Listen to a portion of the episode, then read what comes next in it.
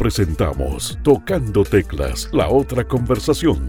El reconocido periodista Libardo Buitrago da una mirada distinta y humana al acontecer nacional e internacional con académicos, consultores, emprendedores, empresarios, analistas, dirigentes y muchos más. Tocando Teclas, la otra conversación, un programa de poder y liderazgo.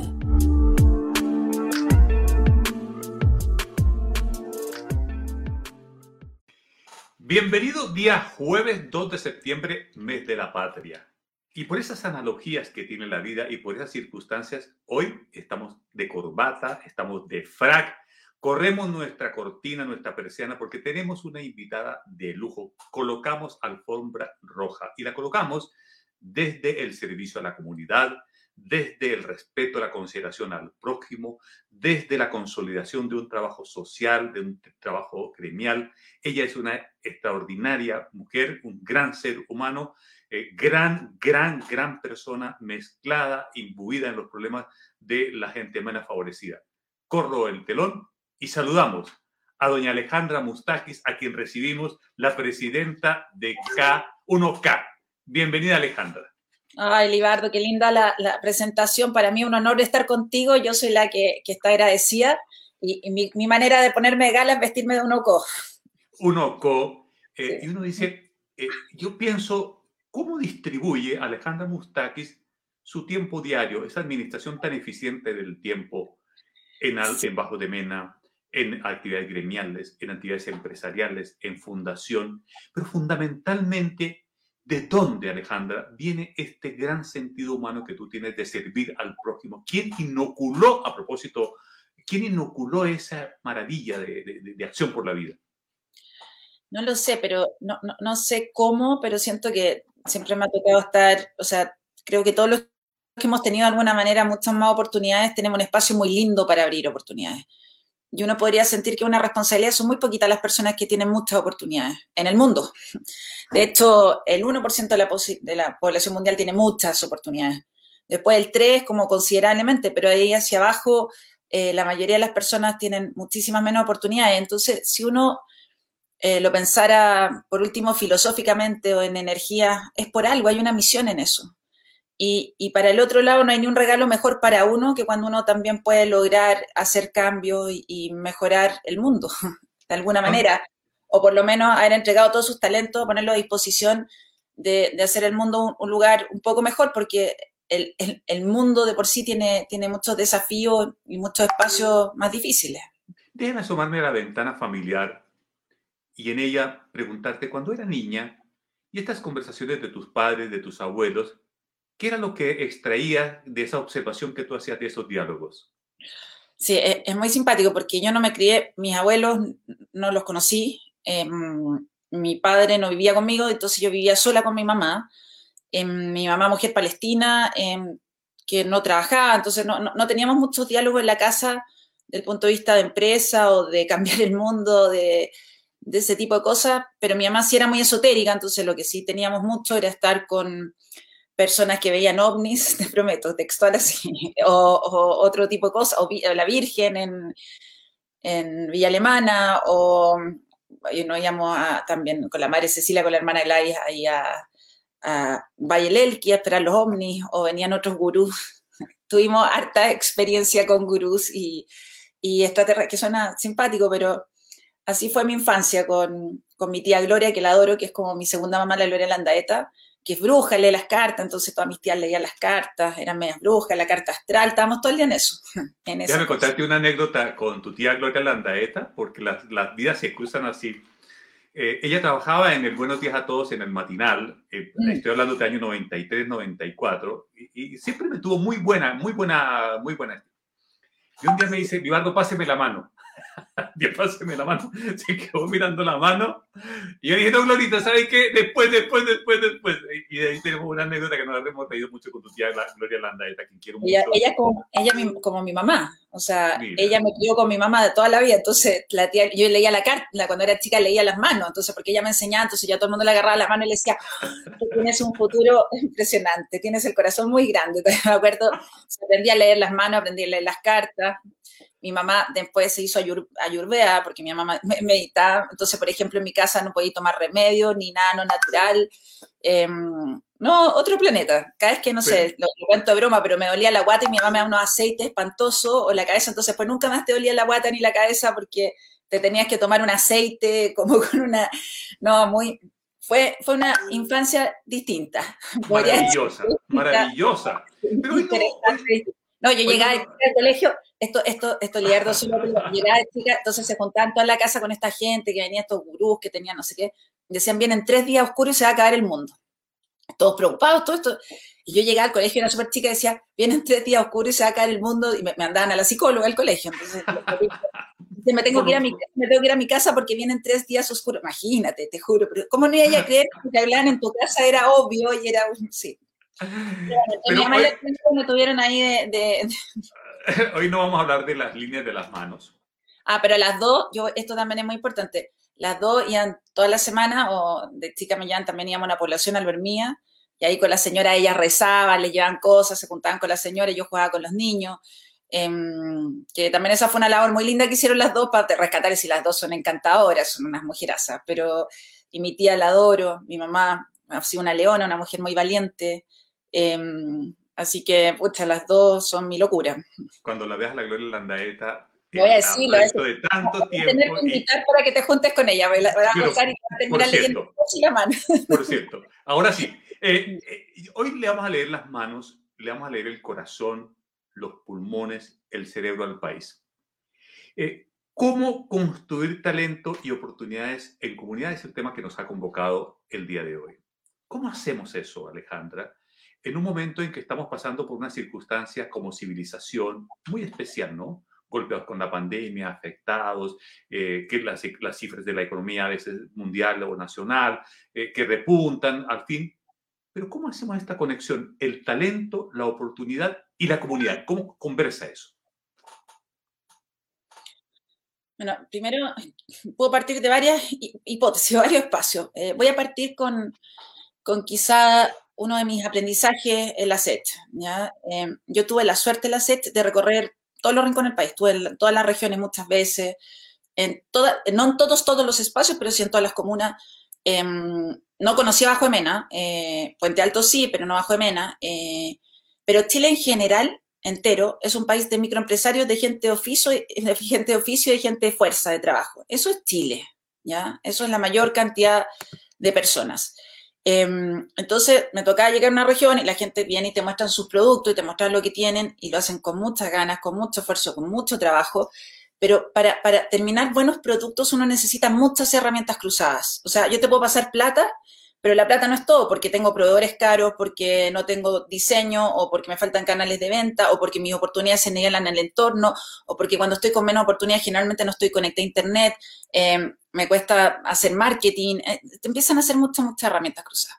Si yo veía esto, y esto es una opinión mía, pero mi opinión era que la única manera de verdad de salir adelante en Chile es haciendo cooperativas, ¿ya? Y toda Latinoamérica, quizá hay otros países que no tienen ese, ese pero países muy desarrollados todo el resto, lo fácil era unir gente y poner las herramientas, ¿ya? Y sacar sus talentos. Y, me fascina la cooperativa y como soy obsesiva, no te acuerdas, la todo el día cooperativa, me fui a meter a todas las cosas de cooperativa, em, soy fanática de Colum, soy, bueno, eh, hemos estado ahí, he estado muchas veces acompañándolos en sus, en sus eventos, en el fondo al gremio de las cooperativas.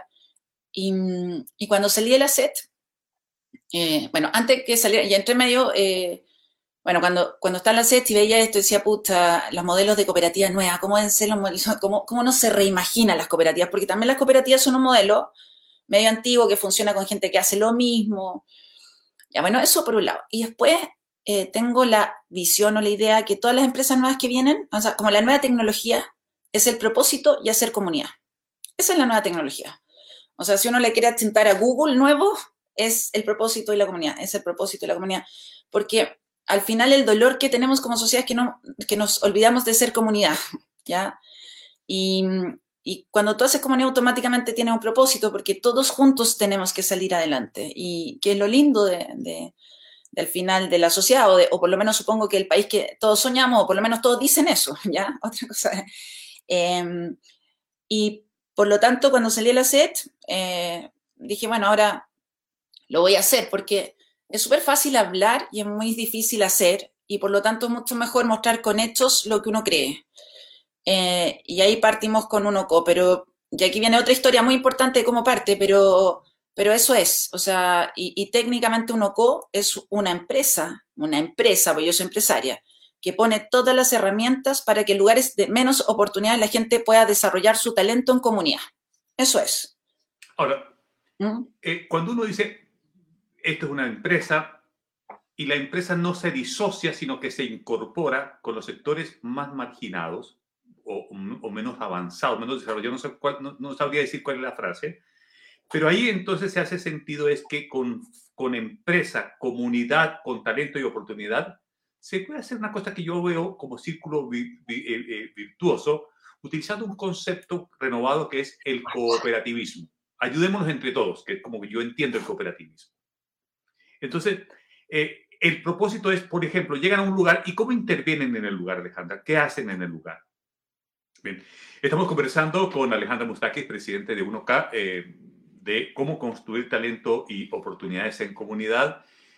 A propósito de todo esto, ella eh, eh, está haciendo la reflexión desde un lugar muy interesante y fue precisamente durante mucho tiempo presidenta de la Asociación Chilena de Emprendedores, eh, un gremio útil, importante, que uno recurrentemente ve en los medios de comunicación, en donde se nuclean las pequeñas y las medianas empresas del país que han sufrido, que les, que les han pasado durísimo en los últimos tiempos, ni hay que decirlo, en sectores eh, que han estado bastante, bastante, bastante complicados. Eh, y Alejandra lo que nos decía es que de su observación, entonces, toma este propósito, lo, lo, lo encarna eh, y lo, lo lleva diciendo, mire, yo soy empresaria, por lo tanto, su conocimiento, su, su, su visión del mundo, desde el mundo empresarial, pero ahí viene esta cosa súper interesante eh, y ya vamos a intentar reponer la, la comunicación con ella eh, para seguir haciendo esta reflexión de cómo se llega a, a sectores eh, vulnerables, si se quiere, a sectores un poco marginados también, a veces un poco como desacoplados. Y uno dice, bien, ¿las empresas pueden llegar ahí? Sí, también pueden llegar ahí. ¿Pueden hacer una aproximación de orden de efecto social? Sí. Y ella, con mucha transparencia, nos dice, miren, soy enamorada del cooperativismo, decía. Y la palabra cooperativa, que a veces yo no sé por qué, y, intentaba como, como encontrarle un razonamiento por qué a veces la palabra eh, no, la, no la hemos tenido tan, eh, o, la hemos, no la hemos usado en el valor que, de, de lo que corresponde. Pues bien, Pareciera ser entonces que el cooperativismo o el concepto de cooperativa 2.0, que es lo que uno también podría dar. Y otra cosa que me llamaba la atención de esta primera, eh, de esta primera frase que estábamos hablando con Alejandra era precisamente eh, cómo, eh, cómo incorporar la tecnología en estos procesos. Entonces, ¿cómo, hacer? Y finalmente, lo que uno supone o lo que uno ocurre, deduce es, bien, vamos a hacer un elemento de tracción, de empuje, de impulso, de manera que nos pueda ayudar a todos.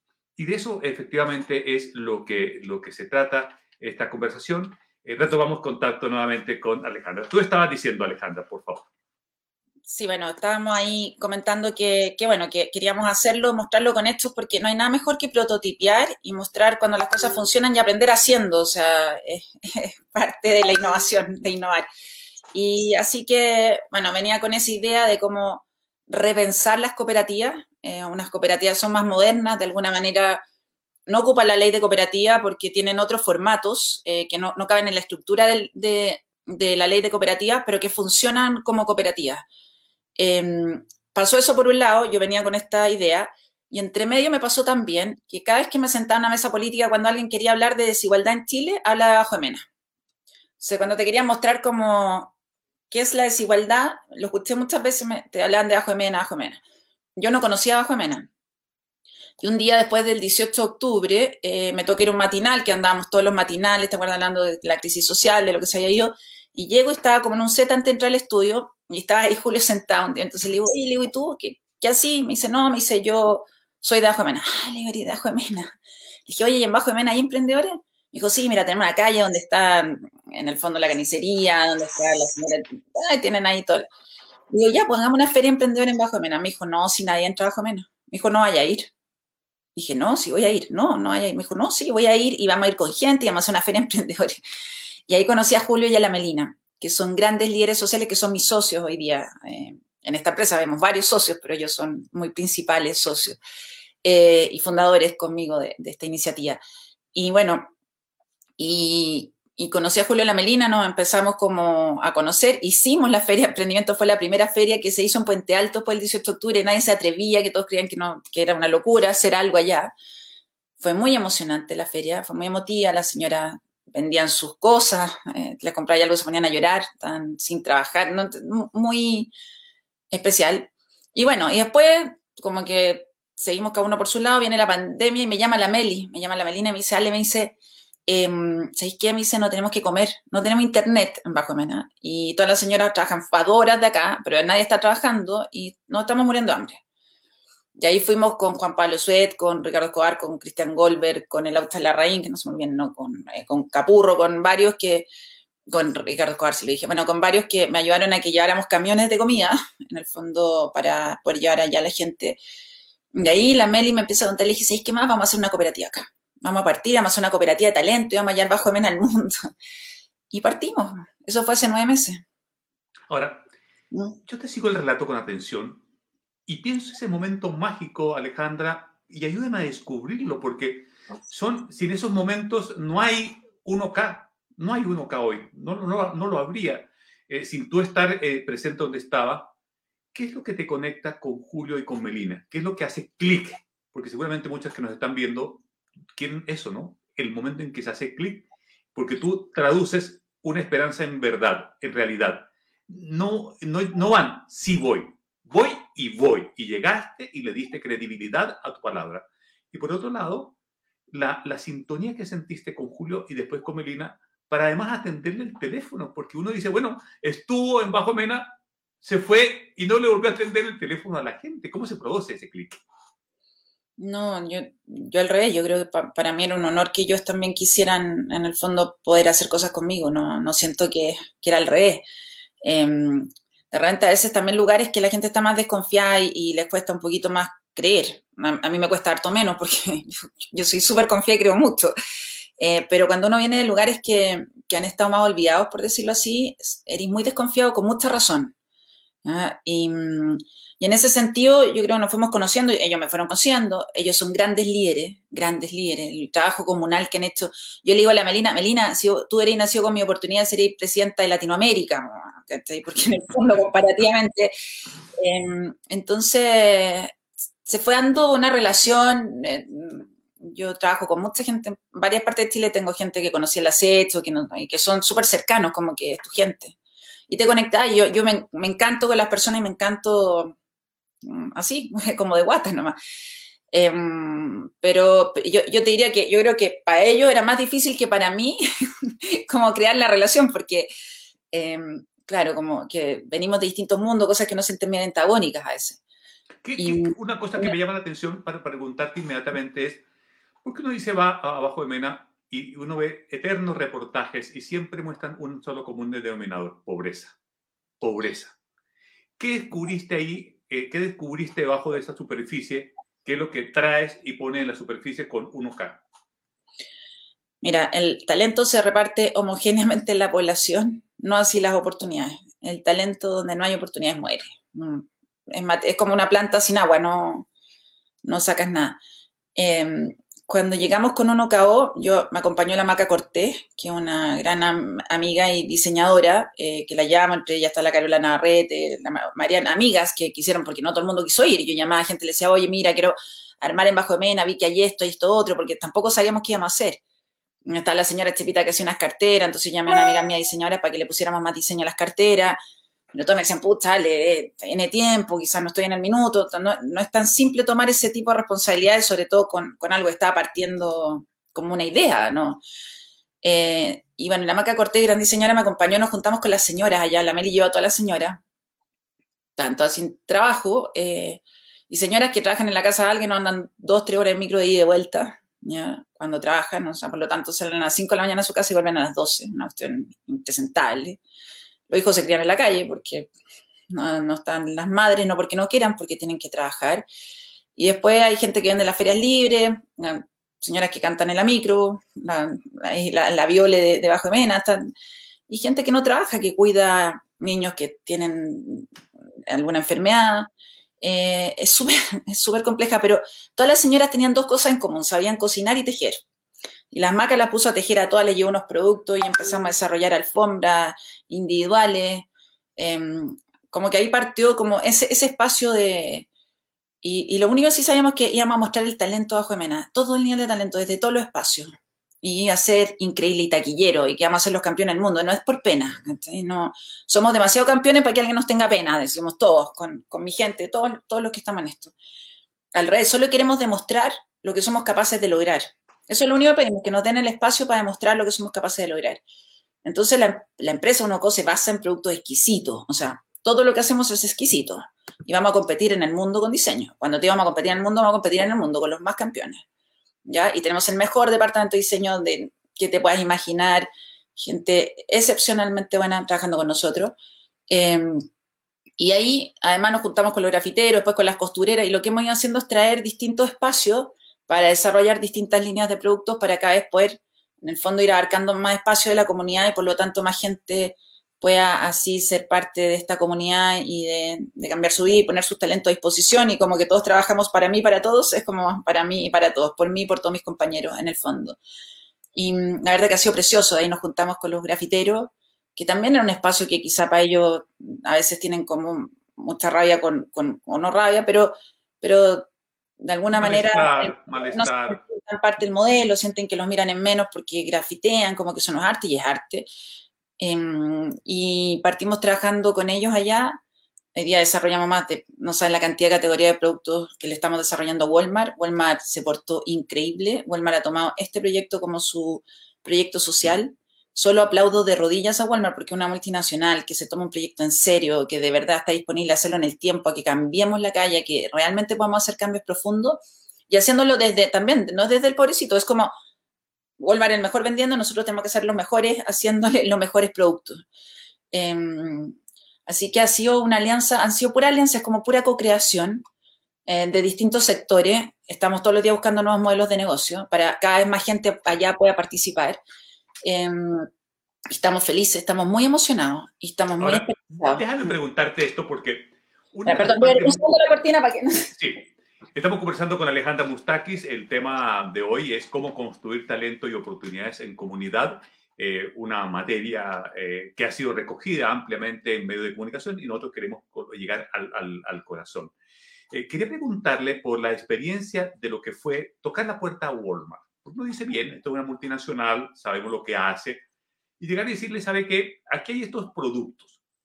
Y una compañía que tiene altos estándares de calidad me imagino que no hace concesión en esos estándares y dice, mire, ¿qué es lo que me trae? ¿A quién le quiere llegar? ¿Cómo le quiere llegar? Y finalmente hace esa alianza. ¿Cómo fue ese traspaso de llegar y tocar esa puerta y poner en las góndolas de Walmart todos estos elementos de bajo de mena?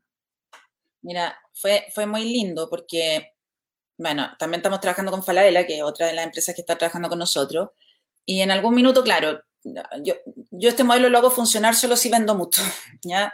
Y, y, lo hago funcionar hacia atrás de una manera increíble en el sentido de que, de que podemos cambiar espacios que no ha cambiado nunca la sociedad, ¿ya? Como en, en, verdad. Y, y, no solo la vida de quienes trabajan, sino que a, a, la comunidad. Entonces, para uno buscar todas las posibilidades de venta era obviamente una opción y mm, en algún minuto eh, me junté con Walmart, con la, la Daniela Ruitor y le mostré el proyecto y ella lo vio y me dice, le quiero una reunión mañana. Y al otro día llegó con todos los gerentes, con todo.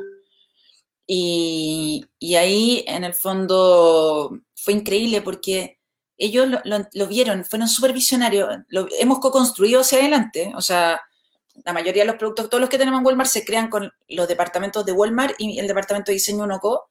Y se trabajan, trabajan todas las semanas juntos. O sea, hay toda una co-creación de productos, de línea, eh, de lo que vamos a hacer hacia adelante. Y mmm, pocas veces ves una empresa que hace eso en un día y al otro día te dice, mira, te dice, ya más tenemos que llegar a precio porque un poco lo que hemos hecho, que nosotros le vendemos el royalty, le vendemos el producto, el desarrollo, el producto completo, y ellos lo fabrican en Perú, en, Chile, depende de distintos proveedores, en China, donde puedan, em, porque obviamente los precios y los volúmenes que ellos manejan no siempre es algo que podríamos haber manejado nosotros. Y también eso se agradece. Ahora estamos haciendo eso y estamos haciendo productos también a mano, que son más de las señoras y otras cosas que también estamos desarrollando eh, con ellas, con Walmart y con Falabella, en ambos dos casos. O sea, si uno ve desde, el área comercial, dice, mire, mis productos son estratificados, son masivos, pero también puedo tener productos eh, no tan masivos que van llegando directamente a esto. Eh, aquí eh, estamos con estas imágenes de apoyo. Alejandra, que cuando tú, cuando tú cada vez que vas a, hablar tú con tus socias, con tus socios, ahí estamos viendo precisamente los, los grafiteros que están en, en esta co-creación.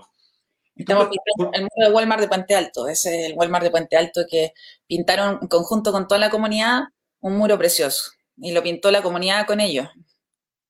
Claro, y uno diría, esto es una intervención, eh, esto es una acción, eh, y para ellos, en lo que tú conversas con ellos, ¿qué, qué, sienten cuando ellos van plasmando su arte en estas paredes?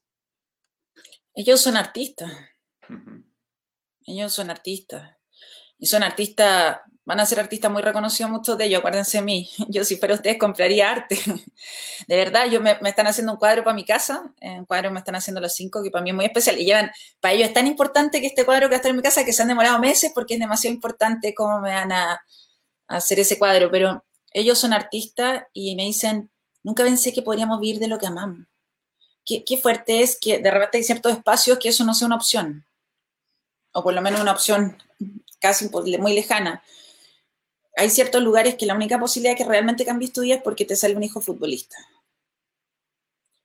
Y, creo que es un error de la sociedad. No todos los niños van a ser futbolistas ni menos famosos. Y hay muchos otros espacios donde puede, o sea, un artista famoso, un grafitero famoso gana mucha plata. Un artista famoso, una, rapera famosa, está la allá. O sea, hay gente tan talentosa. Se muere en el nivel de líderes que hay. Cómo hablan. Encuentro que hablan 100 veces mejor que, yo. De hecho, me invitan a entrevista a mí es fome porque es mucho más entretenido escucharlo a ellos. Em, la verdad es que solo me sorprendo eh, también el cariño. Ha sido, para mí ha sido un regalo, la verdad, es un regalo y he aprendido muchísimo, muchísimo. Eh, es distinto, en el fondo, poder estar en el tiempo viendo cómo, también he visto un montón de errores que cometemos como, como sociedad, en el fondo, desde, desde cómo se han trabajado estos espacios. O sea, bajo de Mena ellos dicen, llevamos 25 años igual, nunca hay un cambio. Y todo el mundo nos promete todo. Entonces, em, poder encontrar modelos que realmente funcionen, donde tampoco es limosna, sí, qué feo que te den limosna. Esto es, ellos con su talento están cambiando su comunidad. Cuando hablamos en, el cambio de la comunidad, esta frase es muy, muy, muy, muy relevante. Estamos conversando con Alejandra Mustakis, es presidenta de 1KO, y la pregunta es, en ese impacto, ¿Cómo, cómo, ellos, desde tu observación, Alejandra, qué ha ocurrido allá? ¿Qué ha ocurrido allá después de que están visibilizados, han llegado sus productos, están sus diseños, están su arte está, su comunidad está? Eh, ¿Cómo uno dice, eh, en un país de tantas, buscando tantas oportunidades, cómo se multiplican estas oportunidades? ¿Cómo se hace ahí? Bueno, lo que estamos haciendo ya es un prototipo que podríamos hacer en muchas comunidades. De hecho, todos saben que estamos probando el modelo y que es el primer prototipo, pero que si no funciona, y ellos saben, eh, lo vamos a llevar a otro espacio de Chile y por lo tanto ellos saben que debajo de MENA podemos cambiar el país y el mundo, que es primero, muy importante. ¿ya? Em, segundo, no me gusta hablar por, lo que sienten ellos, creo que solo ellos pueden hablar de lo que ellos han sentido y les ha pasado, pero me da la impresión... Em, debe ser muy triste, Liardo, que algo que a mí no me ha pasado nunca, seguramente a, ti tampoco, vivir sin esperanza. Y que obviamente uno podría tener mucha rabia y estar muy enojado porque la esperanza, los emprendedores viven de la esperanza. La, esperanza te da motivación, la esperanza te hace vibrar, la esperanza es muy necesaria en. Y yo creo que hay espacios donde la esperanza se ha perdido. Y yo siento que uno allá ha abierto una luz de esperanza. Eh, y eso es muy profundo. Y cuando vos dices, mire, abrimos la esperanza también, pero tú te reaccionas y el país te reconoce en emprendimiento como la líder, la líder. Entonces, el enseñar también a, emprender o, o, encauzar el emprendimiento, yo no sabría qué, qué, es lo más adecuado, pero emprender, ¿no? Con la oportunidad de que el emprendimiento llegue a alguna parte, porque uno dice, bueno, yo puedo emprender, pero ¿a dónde llego? ¿Cómo lo hago? ¿Cómo se hace esa, esa, esa bajada de la línea? En un OCO, en, en un OCO, mira, cuando yo partí pensando en hacer la cooperativa, obviamente yo pensaba en un lugar de puros emprendedores, juntar a los emprendedores. Esa era mi primera idea, porque estaba en la SET. En, en Bajo de Mena eh, funcionó distinto y creo que es un regalo de Dios también. Eh, allá no está lleno de emprendedores, la mayoría de las personas con que estamos trabajando no son emprendedores, ¿ya? Y por lo tanto, te diría que cada vez que lo miro más es una fábrica, pero es una fábrica de la gente, donde ellos son dueños del 80 y el otro grupo del 20, entonces somos socios todos. Y tenemos una gran fábrica, tenemos mucha gente que puede trabajar. En Bajo Mena hay 160 mil personas. ¿ya? Em, entonces, más que hacer como una plataforma de emprendimiento, que seguramente va a empujar mucho emprendimiento, adicionalmente hoy día tenemos harto proveedor local, que a eso los potenciamos, y, pero, pero el core de es, como la fábrica del pueblo, me fascina decirlo así, pero de la gente. Hay un bonito nombre, ¿ah? la fábrica del pueblo, eh, porque tiene connotaciones ¿no? sociales, tiene sentido.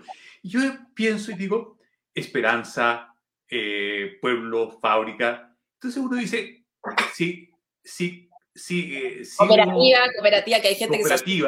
Hay gente que le da terror cuando yo hablo cooperativa, se ponen todos nerviosos, tienen unas ideas muy precarias de lo que es la cooperativa. Viene, viene, viene llegando de Pyongyang, por lo menos viene llegando de Pyongyang, a lo menos van a decir a esas personas. Eh, eh, en lo social, Qué importante es esto, porque estas son eh, políticas sociales que yo llamaría genéricamente, no políticas eh, de, políticas, sino políticas sociales, ¿no? Eh, y pensaba en, en, otros sectores cómo se va haciendo este efecto espejo. Em, en, en, en, tu, en tu despertar cada día, porque te veo tan entusiasmada, ¿cómo te imaginas? dice, vamos a conquistar el mundo, vamos a conquistar el país y con ellos, y, y se va a sumar otra gente. Y en esa conquista, es otro mundo que sale y se asoma al mundo, ¿no? Creo que uno ve, se asoma a otro mundo con derecho legítimo a asomarse al mundo. Sí, yo, yo creo que estamos en un minuto que hay que reinventar la sociedad. O sea, lo, he dicho en, lo digo en serio. Y reinventar no es echarse los modelos, la gente se asusta, como que una vez dije eso, dije que había que reinventar los modelos y que, que había, entonces alguien que después dicen que ella, no sé, es bizquero, al rey, yo soy empresaria, pero el, el, tema es que, como cualquier empresa, no podría innovar tu modelo en el tiempo. Y el mundo cambió y es real. Y siento que los sistemas que estamos ocupando, que quizá hicieron bien, todo tiene su lado bueno y malo, Chile creció mucho, está así, pero igual habrán lugares que se quedaron como fuera de ese, de, ese crecimiento o no se sintieron parte de él. O no se sintieron, o sea, algunos sintieron muchas oportunidades con el modelo y muchos otros no. Se la pregunta ahora, cómo reinventamos el modelo ocupando lo mejor de los dos mundos. Los dos mundos podría ser, cuando hablas de comunidad, casi, no sé, un modelo un modelo hipersocial donde casi, no sé, pues todo el Estado, que se supone que todo hacen comunidad y es de todos y no sé qué, se supone, porque no necesariamente pasa. Y por otro lado tienes un modelo de negocio que en el fondo es un modelo de oportunidades, es un modelo que que es muy bueno porque si tú puedes participar, no solo te deja ser digno, sino que además económicamente te ayuda, porque es vital para la gente lo, económico y no dejarlo de lado es ridículo. O sea, por una causa uno no puede trabajar 10 años, uno también tiene que ganar para vivir.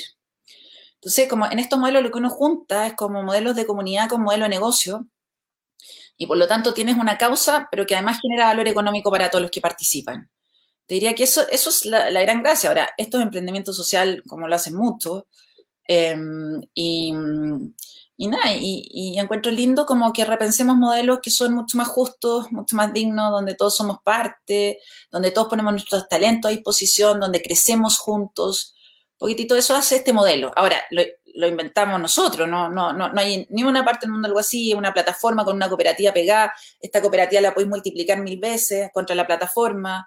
Em, veamos cómo anda, pues estamos, estamos aprendiendo, no, pero bien, o sea, hasta acá estamos súper contentos y está bonito el, el, modelo. Hay que, hay, esto es como en la metáfora de una juguera, ¿no? Yo veo muchos elementos que están metidos acá. Veo innovación, veo transformación, veo tecnología, veo liderazgo, veo ganas, veo, eh, eh, si se quiere, un poquito de marginalidad también. Pero veo de todo eso que hay un sueño. Que hay un sueño. ¿Cuál es ese sueño, Alejandra? Eh, ¿Cuál es el sueño de uno cao? El propósito de uno co tiene dos propósitos supermercados. Uno es potenciar la vida de miles de personas, ese es su propósito máximo, y por eso existe. Y la segunda es unir sociedad eh, que es muy importante. Yo creo que uno de los dolores más grandes del 18 de octubre es eso, y quizá uno de los dolores más grandes del mundo. Em, y uno cuando emprendedor y cuando emprendedor social trata de solucionar dolores eh, de alguna manera. Y por lo tanto, ese espacio, si uno lo logra hacer, es como una nueva sociedad, pero una sociedad donde todos participamos, eh, donde es como economía compartida, tiene otros códigos, tiene códigos distintos, em, donde de alguna manera, y, con códigos muy también de empresa, acá todos tenemos que trabajar duro, ser los mejores, porque si no, todos tenemos que estar muy a la altura de sacar adelante el total, capacitarnos, em, y, olvídate lo bien y lo contento y cómo lo toman y, cómo lo han hecho y la cantidad de talento que encontramos allá todo el rato, o sea, porque ya la empresa allá eh, está con harta gente trabajando y estamos con la gente de recursos. Mira, ha, sido, ha sido muy lindo, muy lindo y ha sido para mí un regalo de Dios. Esto ha ido pasando así como, le dije, Melina, hagamos esta cuestión, ya hagámoslo, partimos, ya traigamos al Señor, traigamos, vamos a Walmart, vamos a Falabella, pero así, en la calle, o sea, haciendo. Yo le decía, Acá, imagínate, yo le digo, vamos a hacer una empresa, le decía. Todos me miran con cara y esta, me decían, no, le decía, vamos a hacer una empresa y qué sé yo. Y vamos a mostrar el talento. Al comienzo es rarísimo que te digan eso, más cuesta creer, una cosa así. Y le decía, y como estamos innovando, les decía a todos, vamos a hacer prueba error, prueba y error. y ahí ya se espantan, así, ¿cómo no? Pero nos vamos a... Sí, nos vamos a... No, pero es que no, no puede ser. Dice, oye, si que no hay otra manera de hacerlo, vamos a probar probamos una cantidad de productos. Tengo toda la casa llena, toda mi casa llena de productos que probamos, que le poníamos grafiti, el otro que probamos con la señora, el no sé qué. Em, bueno, desarrollo de productos, yo diría ya tenemos muchas líneas de productos, muy lindas. Em, y nada, y, la verdad que para nueve meses es increíble lo que ha pasado. O sea, yo veo que, lo que viene, lo que viene. En nueve meses, digo yo, tantas cosas. Y, y, uno eh, a veces eh, simplificar lo sofisticado. ¿A dónde voy, Alejandra? A veces mucho lo sofisticado. Si, no hay un, si uno quiere lanzar un producto, tráigame el estudio de mercado. Y ahí uno se queda. y ahí uno se queda. Ahí uno se puede quedar. Entonces, ¿cómo, cómo, suplir, ¿cómo suplir eso, el estudio de mercado, respecto al producto que uno tiene ahí? ¿Cómo lo han hecho? Yo tengo en empresa, nunca he hecho un estudio de mercado. Mira. ahora sí, quizás nos estamos metiendo en algunos espacios donde me están ayudando consultores y sí van a hacer estudio de mercado porque tengo la suerte ahora de que me... Pero cuando uno está emprendiendo no tenéis plata, va a hacer un estudio de mercado.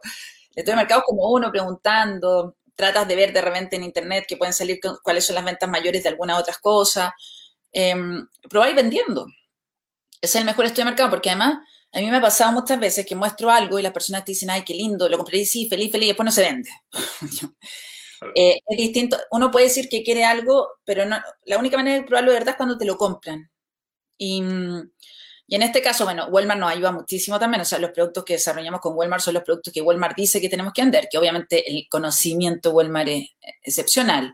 Falabella lo mismo. Y después nuestros productos propios que hemos probado harta cosa. Ahí sí que hemos probado prueba error, prueba error, nos hemos equivocado en varios. Pero ya en, al final, porque nos hemos demorado un poquito más en eso, pero a finales de septiembre ya vamos a tener nuestros productos propios en la página que son líneas de diseño maravilloso, maravilloso. Olvídate, unos pañuelos, unos individuales, unas poleras. No, exquisito. Queremos cumplir con... ¿Mm? Déjame preguntarte esto.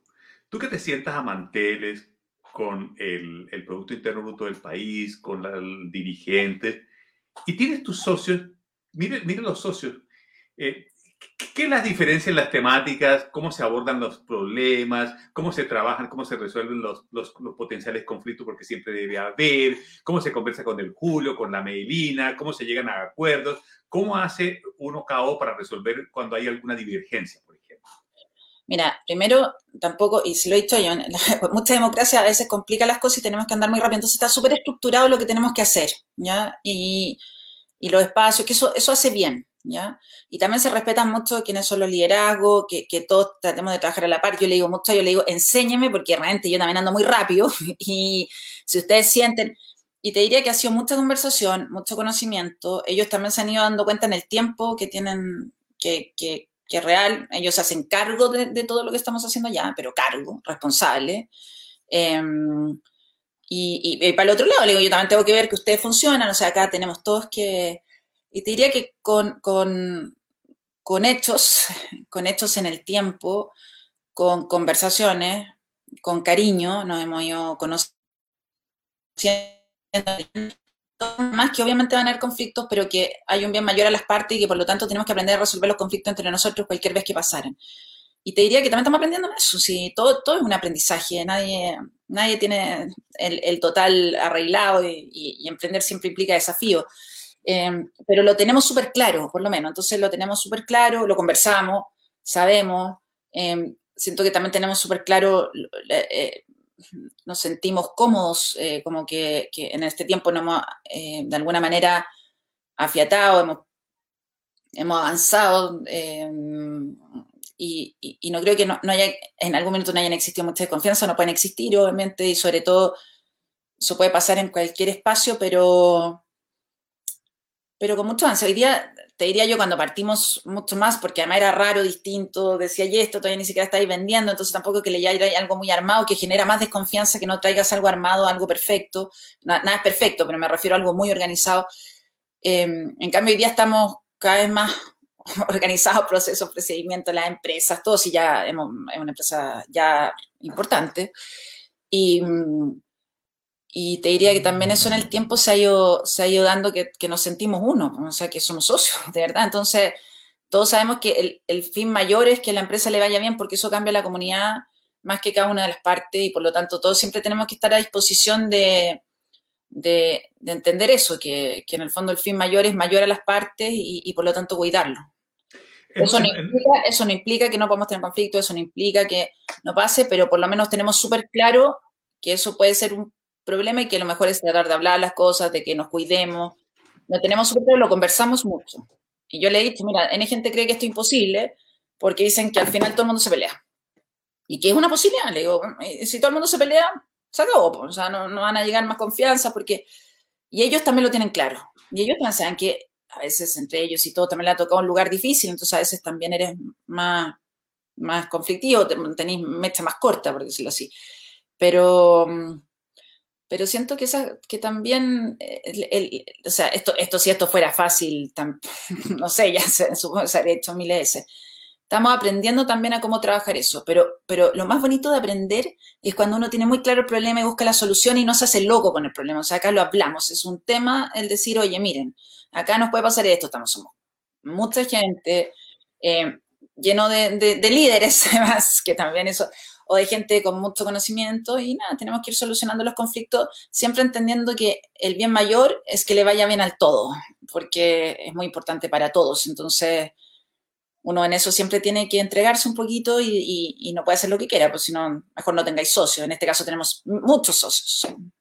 Y, esto apunta a dejar de lado lo que es en una sociedad que venía muy individualizada. Yo creo que eh, lo que fue el 18 de octubre y lo que ha sido la pandemia, nos ha vuelto a aterrizar en la necesidad de lo colectivo, ¿no? De potenciar lo colectivo sobre lo individual. Yo creo, Alejandra, que veníamos muy pensando en cómo me salvo yo, cómo navego yo, cómo soy yo, yo, yo, yo, y de pronto nos dimos cuenta que somos parte de un colectivo.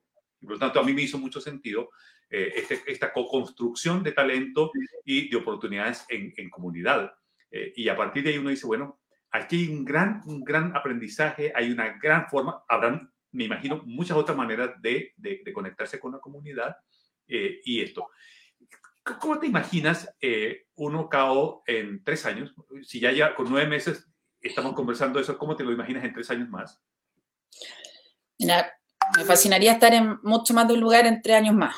Me gustaría mucho. Ahora, siempre el primero es donde uno tiene que aprender muy bien, tienes que lograr primero que logremos llegar a la mayor cantidad de gente en Bajo Mena, que logremos cambiar la comunidad y, por lo tanto hoy día el foco es que allá lo hagamos, que aprendamos, estamos aprendiendo mucho entre nosotros. También ellos saben que si el día de mañana lo hacemos en otra comunidad van a ir ellos a hacerlo, o sea, mis socios de Bajo de Mena. Em, así que estamos en completa etapa de aprendizaje, estamos muy emocionados todos y estamos muy esperanzados. Y como que creemos, creemos como que esto puede abrir espacio a una nueva manera de, entendernos y de comunicarnos y y de hacer sociedad el discurso que dio Fabricio, no sé si te lo mandé, pero el discurso de Fabricio, que el líder de los grafiteros en Bajo Mena, que, que dio en Walmart, es excepcional. Es excepcional. En la inauguración de Walmart que hicimos en Puente Alto. Y, y de verdad, y, y, y, el nivel de líderes que hay allá, y cómo cuando las personas se sienten parte de algo, obviamente lo miran distinto. El, problema que hemos tenido es que hay mucha gente nuevamente que no se siente y, y, nada, yo te diría que como que no, me quiero, yo soy, sabéis que soy soñadora, entonces tres años podría ser un sueño muy grande, pero en, en, este caso, para también poder copiarlo muy bien en otros lados, es muy importante aprender muy bien acá. Y tener modelo muy armado.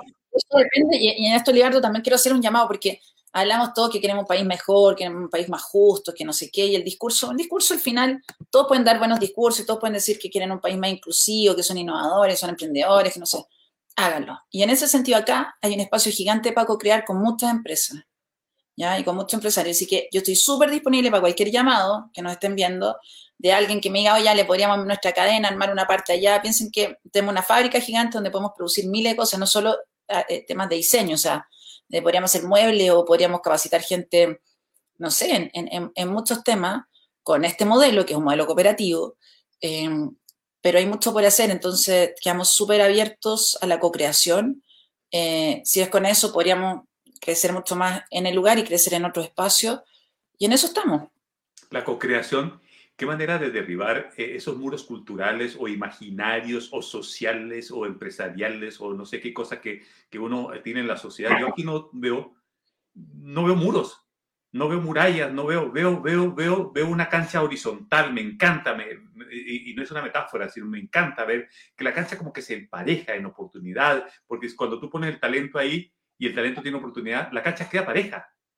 Y también me, ha pasado mucho, yo, estoy en la Fundación Mustaki, la fundación de mi familia, amo las fundaciones, soy fan del Ale Pizarro, las organizaciones, y creo que son súper necesarias, pero también a veces es súper necesario que más de llegar como el que va a ayudar, llegues de par. Acá somos socios. Yo, no, o, nos va a bien o nos va a mal. no hay, y, somos totalmente pares. O sea, yo, yo, le digo, mira, ustedes me tienen que enseñar a hacer comunidad. Yo no sé hacer comunidad. Ellos son vecinos, ellos tienen lo que tienen muy, muy profundo, que algo que no tenemos quizá en otros lugares con más oportunidad, es cómo arman su comunidad, ¿ya? Cómo se ayudan entre todos, cómo se apoyan. Y eso también es una especialidad muy linda ellos, que, que tenemos que aprender para el otro lado y quizás nosotros armar modelo de negocio, vender y diseño, lo que tiene que... Pero estamos todos eh, en el fondo poniendo esa parte y, y, en ese sentido ellos son los campeones de armar comunidad, ¿ya? Y, nosotros uno le puede potenciar el armarlo, ¿ya? Y en eso también aprendiendo demasiado, aprendiendo códigos que, que son maravillosos, tienen otro nivel de códigos, de cómo se ayudan, cómo se apoyan que creo que, casi deberíamos enviarlo en, muchos aspectos cuando uno habla como poniendo comparativamente qué le tocó hacer en lugares con más oportunidad y qué le tocó hacer en lugares con menos oportunidad. Y por lo mismo también el aprendizaje que podemos tener de ello para armar comunidad en la sociedad es gigante. Y que ojalá eh, esa imagen de la revista ya, del diario del Mercurio, donde estás con Melina, sean, sea parte del paisaje diario, ¿no? Del país que uno se imagina esto.